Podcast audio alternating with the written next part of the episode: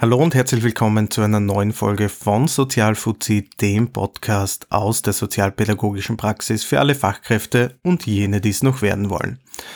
Heute mit einer Sonderfolge. Wir sind nicht alleine. Wir haben wieder einmal einen Gast eingeladen, nämlich Christian Stöver vom Grenzgenialen Kids Podcast. Hallo Christian, schön, dass du da bist. Hallo. Wir werden uns heute mit dem Thema Traumapädagogik beschäftigen.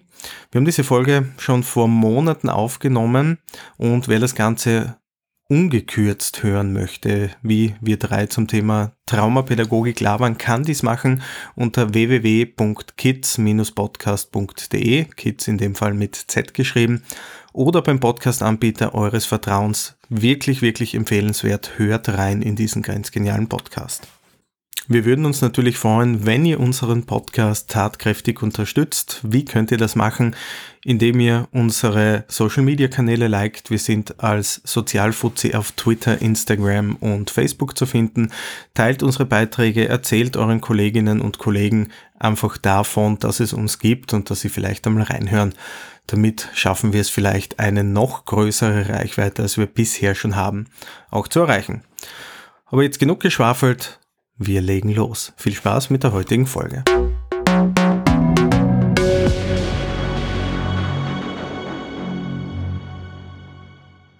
Christian, erzählst du uns kurz, was ist der Kids Podcast?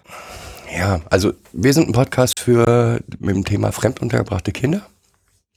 Ähm, aus verschiedenen Gründen. Wir sind sowohl in der praktischen, ähm, in dem praktischen Bereich, in diesem Bereich tätig.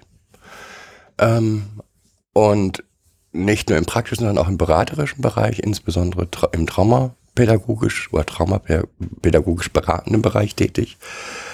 Ähm, und wir nehmen uns in jeder Folge irgendwie ein Thema vor, was uns gerade auf den Nägeln brennt, sag ich mal. Das können so Sachen sein wie, was sind Trigger oder wie sehen für euch sichere Räume aus. Aber auch so Themen wie, was macht denn ein Berater?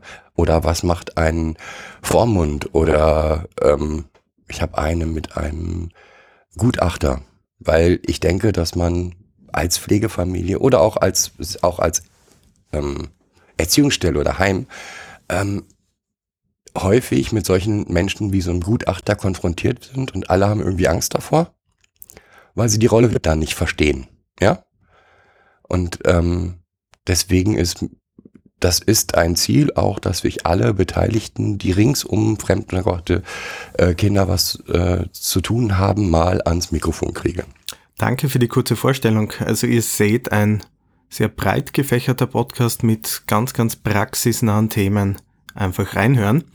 Und ja, damit legen wir los.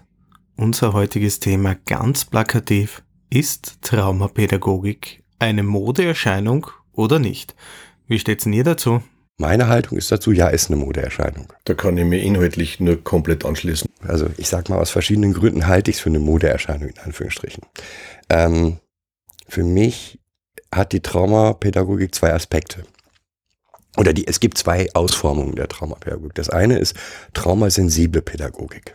Ja, also das ist dass Pädagogen wissen, was Trauma ist, das Verstehen mit ähm, den Reaktionen der Kinder erstmal irgendwie klarkommen, sie respektieren können und lernen, dass diese Verhalten von den Kindern nicht steuerbar sind und dass sie darauf Rücksicht zu nehmen haben, sag ich mal. Ja, jetzt auch rein plakativ gesprochen. Ähm, ich halte diese Haltung für absolut notwendig in allen pädagogischen Bereichen. Und da geht es für mich nicht nur um Trauma, sondern auch um Autismus, ADHS, ähm, Quersein, Transsein, was auch immer. Ähm, das, das, all diese Bereiche müssen wir sensibel, pädagogisch begleiten. Was ja grundsätzlich die Grundvoraussetzung in unserem Feld ist. Genau, genau. Und Entschuldigung, so ist das Leben nicht. Und ähm, ich, ich kenne ja dieses, es gibt so ein Cartoon, da steht ein Lehrer vor, also ein Tier, Tierlehrer vor einem Affen, einem Elefanten, einer Giraffe und äh, noch irgendwas und sagt, wir haben alle die gleichen Aufgaben, wer als erster auf dem Baum ist, hat gewonnen. So. Und so ist das Leben, das so, so so sehe ich Pädagogik, äh, so funktioniert es halt nicht. Aber so wird in vielen Bereichen noch pädagogisch gehandelt. Ja, genau. Das erlebe ich leider immer noch so, ja. Ja, und wie gesagt, das ist für mich ein ganz, ganz großer Teil der Traumapädagogik. Ähm, dort Wissen zu schaffen, Menschen ähm, beizubringen, was es heißt, Trauma zu haben. Ähm, und das müsste meiner Meinung nach in alle pädagogischen Ausbildungen hineinfließen. So. Also wenn wir den, wenn wir das überall haben, brauchen wir die Traumapädagogik dann nicht mehr. Damit wären wir meiner Meinung nach hier schon wieder bei diesem Thema ähm, der fehlenden Zuständigkeit für diesen Transfer von der Theorie in die Praxis, weil meiner Meinung nach ist es wirklich so, wenn es hier einen, eine geregelte Zuständigkeit gibt, wer nach einer theoretischen Ausbildung für diesen Transfer verantwortlich ist, und das kann meiner Meinung nach nicht äh, der Berufsanfänger, die Berufsanfängerin sein, sondern das müssen die Arbeitgeber zur Verfügung stellen, dann äh, kommt diese Sensibilität automatisch. Und ich glaube, das perfide in unserem Denken als SozialpädagogInnen äh, ist einfach, dass wir annehmen, dass äh, traumapädagogische Methoden oder ganz, ganz viele andere Methoden irgendetwas komplett aus der Welt äh, gerissenes ist, etwas komplett hochschwelliges ist. Dabei sind es die, die allerkleinsten Dinge, die wir in unserer täglichen Arbeit tun können. Mein pädagogischer Alltag zeigt, dass man mit ganz, ganz wenig pädagogischen Mitteln unheimlich viel bewirken kann. Ja, absolut richtig. Ähm, es fehlt allerdings, also zumindest bei uns Fachkräften in der Praxis, an einem äh, Selbstverständnis, dass wir auch Traumata, diese Dinge äh, mit begleiten und teilweise auch mit bearbeiten können. Der Trend geht allerdings äh, ganz, ganz stark äh, dorthin hin, dass wir dafür nicht zuständig sind und höherschwellige Dienste dafür zuständig sind. Ich meine, wie gesagt, ich kann jetzt nur für Deutschland sprechen. In Deutschland ähm, hat es jetzt gerade eine Reform gegeben und eigentlich, ähm, ich sag mal, wird alles in Richtung Ärzte und Therapeuten geschoben. Und äh, die Pädagogen können, also die, die können ja nicht eine Diagnose stellen oder die können ja nicht ähm, äh, Ideen mitbringen oder sagen, das und das braucht das Kind. Das können die gar nicht. Das können nur Ärzte und Therapeuten. Ja, wo es Traumata hagelt. Das ist aber verbunden mit einer, einem Selbstverständnis aus der Pädagogik, was genauso ist. Ja? Also ähm, in ganz, ganz vielen Fällen, wo wir beratend tätig sind, dann waren das so Fälle, wo die Einrichtung gesagt, wir kommen gar nicht mehr klar. Ne? Mhm. In ganz, ganz vielen Fällen war es so, ja, was macht ihr denn? Ja, das Kind geht zur Therapie. Ja, das wollte ich jetzt nicht wissen. Was macht ihr? Ja. Und äh, wenn du, ich habe auch eine Ausbildung, äh, mehrere Ausbildungen in Traumatherapie gemacht, obwohl ich kein Therapeut bin. Ja, also ich durfte immer dran teilnehmen, krieg dann keinen Schein, das ist immer nicht schlimm. Ähm, jeder gute Traumatherapeut würde immer die Pädagogen mit ins Boot, ne-, nehmen. Immer. Ähm, eine Therapie ohne die Pädagogen macht gar keinen Sinn. Und ich würde sogar noch einen Schritt weiter gehen, wenn die Pädagogen ganz, ganz viele Dinge beachten und tun, können sie so viel bewirken, wie ein Therapeut das in dem kurzen Zeitraum nicht kann. Und der hat auch noch genug anderes zu tun. Für mich geht's noch, noch ein Stückchen weiter zurück. Also das, was ich hier erlebe. Also ähm, ein Teil unserer Arbeit ist, äh, ähm, ist die ähm, Versorgung von ähm, frühkindlich traumatisierten Kindern. Also wir leben hier mit frühkindlich traumatisierten Kindern zusammen. Und ein großer Teil unserer, unserer beginnenden Arbeit war, Gefühle zu kommunizieren. Das heißt, wir haben eigentlich ständig gesagt, ständig, ich lache gerade weil, ich bin fröhlich weil, ich bin traurig weil, ich bin wütend weil. Hier wurde nicht geflucht, sondern immer gesagt, weil. Ja? Ähm, weil diese Kinder ähm, also im Bereich bei schwerst traumatisierten oder bei traumatisierten Kindern erlebt man oft sowas wie Gefühlsblindheit, nenne ich das mal. Die kennen, die sind sehr reduziert in ihrer Gefühlswahrnehmung und beziehen alles gleich auf sich. Das heißt, wenn ich jetzt wütend bin und nicht kommuniziere, ich bin gerade wütend, weil mir das Glas auf den Boden gefallen ist, dann ziehen die das auf sich. Also so ganz simple Dinge. Müssten in den Alltag integriert werden. Und das hilft den Kindern wahnsinnig. Ich kann da das nur eins zu eins unterschreiben, Christian. Also ich, ich, ich, ich, ich sitze gerade da und bin berührt beim dir zuhören weil es genau beschreibt, was ich erlebe. Also genau diese Thematik. Aber ich würde es vielleicht nicht einmal nur auf traumatisierte Kinder be beziehen, sondern Kinder sind generell sehr emotionsbezogen. Sie beziehen alles irgendwie auf sich und brauchen immer Information dazu, warum es warum etwas wie geschieht oder was die Anlässe dafür sind. Und bei traumatisierten Kindern ist es noch verstärkter. Ich markiere das mal an dieser Stelle als äh, Methode für alle Praktikerinnen äh, und Praktiker unter uns. Äh, dieses Ansprechen und diese Begründung von Gefühlen ist grundsätzlich etwas, was in unsere Arbeit als Fachkräfte, sei es jetzt in der stationären äh, Kinder- und Jugendhilfe, in der mobilen Kinder- und Jugendhilfe, im traumapädagogischen Bereich äh, unbedingt integriert werden muss. Und spontan fällt mir hier noch äh, Verlässlichkeit ein, sowohl als äh, Grundhaltung und auch als Methode. Hier, hier gilt absolute Verlässlichkeit. Das heißt, wenn ich sage, ich bin um 10 Uhr an der Schule, hol dich ab, dann darf ich nicht um 5 nach 10. Also das passiert von 100 Mal einmal vielleicht. Ne? Und selbst und dieses eine Mal bedeutet für ein, ein äh, traumatisiertes Kind auch noch nach Jahren absolute Panik. Absolute. Obwohl ich 199 Mal bin ich pünktlich, einmal kommt irgendwie ein, Stau und ich bin fünf Minuten zu spät. Ähm, eins meiner Kinder sagt mir, dann stehe ich da und sage mir, der kommt, der kommt, der kommt, der kommt, der kommt, der kommt, der kommt. Weil sonst halte ich das nicht aus.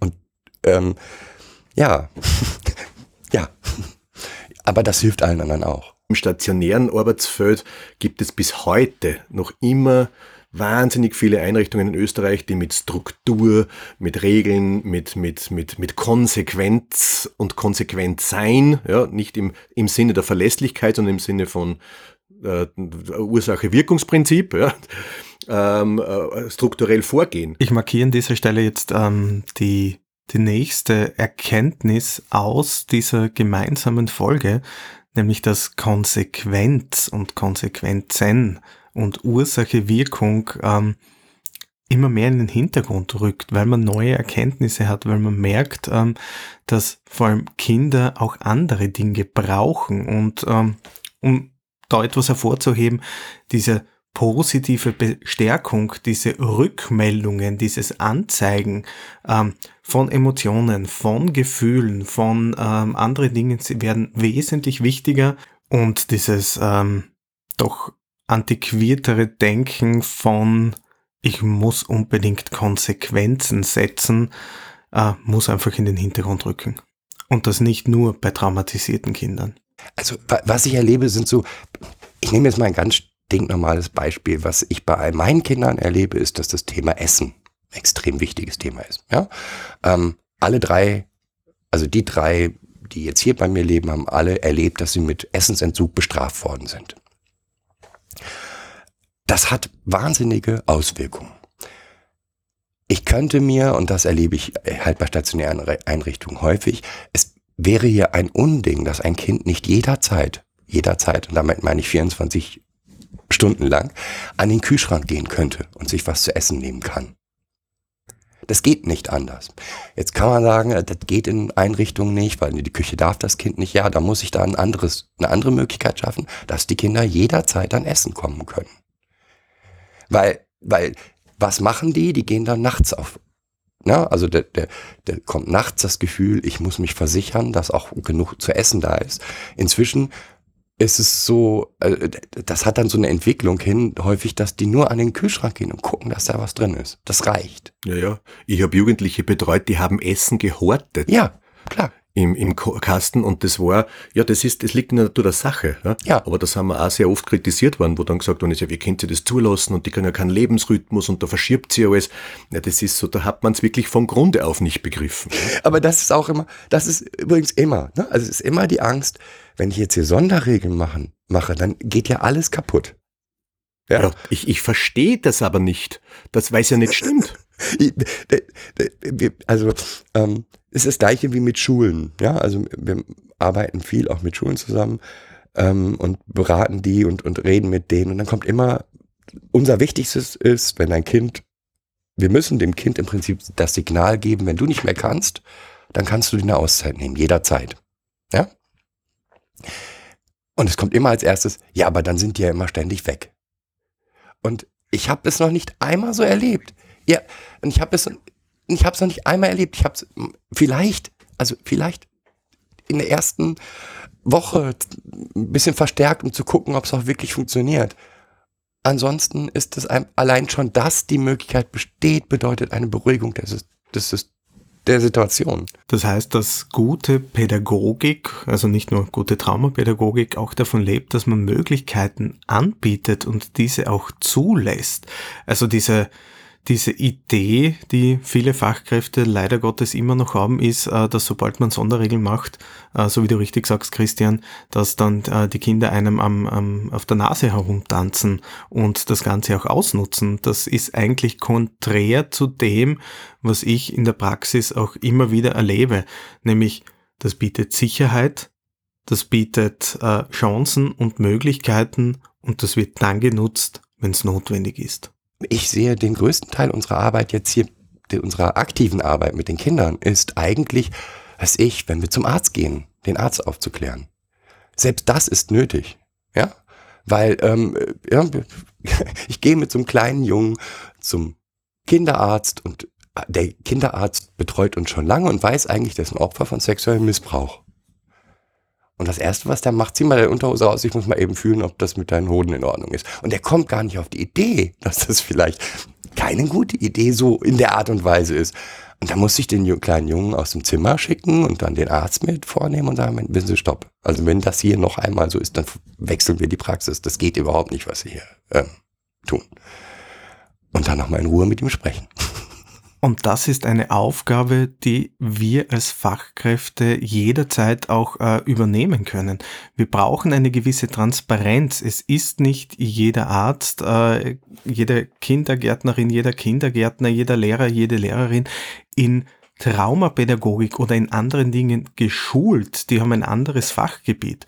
Ähm, und wenn wir Informationen darüber haben, was ein Kind braucht, dann müssen wir das zur Verfügung stellen und äh, teilweise auch wirklich einfordern, dass das umgesetzt wird.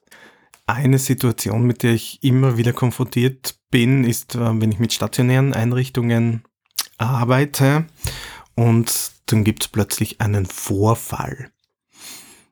Irgendeine Streiterei etc. Und äh, die Kinder verschwinden in ihr Zimmer und die Betreuerinnen verfolgen sie sozusagen. Weil jetzt muss diese Situation geklärt werden. Die stellen sich auch schon ähm, direkt in die Tür hinein, schneiden sozusagen den Fluchtweg ab, sagen ganz nach dem Motto, jetzt reden wir. Und dann eskaliert die Situation. Es kommt zu Handgreiflichkeiten, es kommt zu Schreiereien. Und am Ende ist immer die Frage, wie konnte es nur so weit kommen? Und das ist ein ganz ein wichtiger Punkt, ähm, den ich, äh, auf den ich hinweisen möchte. Also diese Grundhaltung, die eigentlich da sein müsste, dass man Menschen immer die Möglichkeit zur Flucht gibt. Wenn man ihnen einen Fluchtweg abschneidet, jetzt egal ob traumatisierten oder nicht traumatisierten, ähm, ruft das Emotionen hervor äh, und kann die Situation unnötigerweise eskalieren lassen. Und das, was mich so betroffen macht, ist, dass wir das als Fachkräfte eigentlich wissen müssten. Wir müssten wissen, dass man das nicht tut. Es ist teilweise auch Teil unserer Ausbildung. Aber in der praktischen Umsetzung ist dieses Verständnis einfach nicht vorhanden. Und das macht mich betroffen. Ähm, wir erleben das ganz oft. Also ich sag mal, ein, ein Beispiel, was wir als erstes in, in, in Einrichtungen einführen, ist ein Notfallplan. Also jedes Kind, für jedes einzelne Kind separat, was passiert, wenn das einen Trigger hat? Was passiert, wenn es gerade völlig aggressiv ist? Wie gehe ich mit dem Kind um? Jeder der Pädagogen, das, Kind weiß auch, wie mit ihm umgegangen wird und die anderen Kinder wissen auch, wie mit dem Kind umgegangen wird in diesen Situationen. Wir üben das sogar ein mit den Kindern. Ja, also wo darf ich dich halten, wenn es passiert, dass du so so durch durchknallt, sag ich jetzt mal, dass du nicht mehr zu halten bist. Ähm, es ist in jeder Einrichtung, in der wir es bisher eingeführt haben, kommt, ja, das ist ja mal eine gute Idee. Und ich frage mich, hallo? Äh, oder das gleiche ist, ähm, es gibt so eine komische pädagogische Haltung, das Kind streitet sich mit mir und ich muss das jetzt auch ausfechten. So nach dem Motto, ich muss gewinnen. Das kommt dann natürlich dazu, aber auch dieses Ich muss es ausfechten. Das muss das Kind jetzt mit mir klären. Und die ist für mich traumapädagogisch der größte Humbug. Ja, ich bin total froh, dass wir ja ein Team sind von zwei Pädagogen, die sich gegenseitig ablösen jederzeit. Weil es gibt sowas wie Gegenübertragung. Wenn ein Kind dir gerade völlig hochdreht und du bist Teil dieses, dieser Situation, dann ist es wahnsinnig, also fordert es von dir eine ganz hohe Professionalität, dort auszusteigen und zu sagen, ja, ich gehe jetzt raus. Aber jemand von außen kann das sofort sehen und kann sagen, du, also wir haben hier so ein Zeichen, ne? Äh, geh du mal. Und dann geht derjenige, egal wann, ohne beleidigt zu sein, einfach mal zur Seite und lässt den anderen das machen. Und das funktioniert immer. Wir haben das vor 20 Jahren genauso schon so praktiziert. Ja. Also das ist, das sich gegenseitig abklatschen. Also muss ich dazu sagen, in den stationären Richtungen, in denen ich gearbeitet habe, haben wir quasi von zehn äh, Kindern und Jugendlichen zehn traumatisierte und zehn äh, gewalttätig auffällige äh, Kinder und Jugendliche begleitet, machen wir bis heute. Ähm, und die ähm, und das sich gegenseitig abklatschen, das ist für uns so ein wertvolles und wichtiges Werkzeug gewesen, aber ich weiß auch, wie oft wir dafür schräg angeschaut worden sind oder auch von neuen Kollegen, die bei uns angefangen haben, die das überhaupt nicht verstanden haben, weil wenn man einen Konflikt hat, dann muss man den ja austragen. Ja, aber noch spätestens drei Minuten bin ich ja selbst eine Zumutung.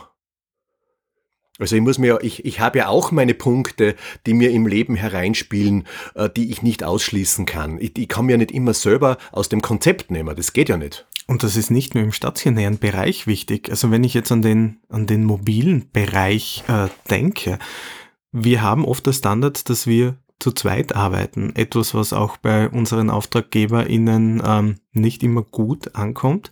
Aber es hat schon seinen Sinn, weil auch ich im Sinne der, der Übertragungen, im Sinne von Konflikten, ähm, immer wieder in Situationen komme, wo es wirklich gut ist zu gehen. Das kann jetzt wirklich sein, äh, Konflikte mit Eltern oder auch genau, dass man Trägerpunkte trifft, äh, etwas auslöst, plötzlich ein Konflikt irgendwie da ist und äh, da brauche ich auf jeden Fall einen Kollegen, äh, der mich aus dieser Situation rausholen kann. Ich meine, wir sind auch nur Menschen. Ja. Und Übertragung findet statt. Und ich selbst, ich kann noch so professionell sein. Ja. Ähm, und ich kann noch so eine gute Beziehung zum Kind haben. Was, das koppelt sich auch, finde ich, mit, mit einer anderen Erfahrung, die ich von traumatisiert, die für mich, für traumatisierte Kinder, also für die, vor allen Dingen in, in fremduntergebrachte Kinder, in der, die traumatisiert sind, steht. Ähm, dieser dumme Glaube, man könnte mit Druck bei diesen Kindern was bewirken. Und ich denke, und wir sagen immer, wisst ihr was? Die haben erlebt, Dinge erlebt. Die könnt ihr, ihr als Erwachsene nicht mal vorstellen. So viel Druck könnt ihr gar nicht aufbauen, bis es bei den Kindern als Druck ankommt. Na, Druck, also Druck ist kein Werkzeug. Das ist in der Pädagogik grundsätzlich verkehrt. Vor allem, weil ja ganz viel Druck automatisch ja eigentlich in einem, in, einem, in einem Machtspiel endet und ein Machtspiel mit einem Klienten kann ich ja gar nicht gewinnen. Das ist ja, das ist ja unmöglich. Weil ich verliere, im Zweifelsfall verliere ich Beziehung. Und trotzdem höre in unserem Bereich äh, immer wieder, ja, wir müssen Druck aufbauen, wir müssen die Räume enger machen. Äh, liebe Leute, das ist Blödsinn. Wie viele von uns erwachsenen Fachkräften, äh, gut ausgebildeten Menschen funktionieren denn so, wenn uns jemand äh, auf gut österreichisch zubesteigt ja, und äh, uns da bedrängt, gewisse Dinge zu machen? Das hilft vielleicht bei einer minimal geringen Anzahl äh, von Personen, aber der Großteil der Menschen funktioniert nicht so. Also bitte weg von dieser Vorstellung, ähm, dass Druck etwas Positives äh, sein kann, sondern man muss wirklich, äh, so wie der Alex richtig sagt, in Beziehung gehen. Und wie gesagt, meine Erfahrung ist genau eine andere, also komplett eine andere. Ähm, in dem Moment, wo man schafft, den Druck rauszunehmen und ähm, mit dem Kind stark mit Psychoedukation zu arbeiten und dem einfach mal zu erklären, was ihm da passiert. Weil ähm, nochmal, so traumatische Prozesse sind nicht gesteuert. Wenn da ein Kind mal richtig hoch geht, ähm, dann kriegt es das zwar mit, ich gehe gerade richtig hoch, aber es ist keine willentliche Entscheidung. Na, es ist affektiv und nicht rational gesteuert, genau. Genau. Und ähm, allein schon die Erkenntnis, da sind Menschen, die verstehen, dass ich das nicht steuern kann. Und die sind mir nicht böse, weil ich das nicht steuern kann. Ähm, hilft schon wahnsinnig viel. Mhm.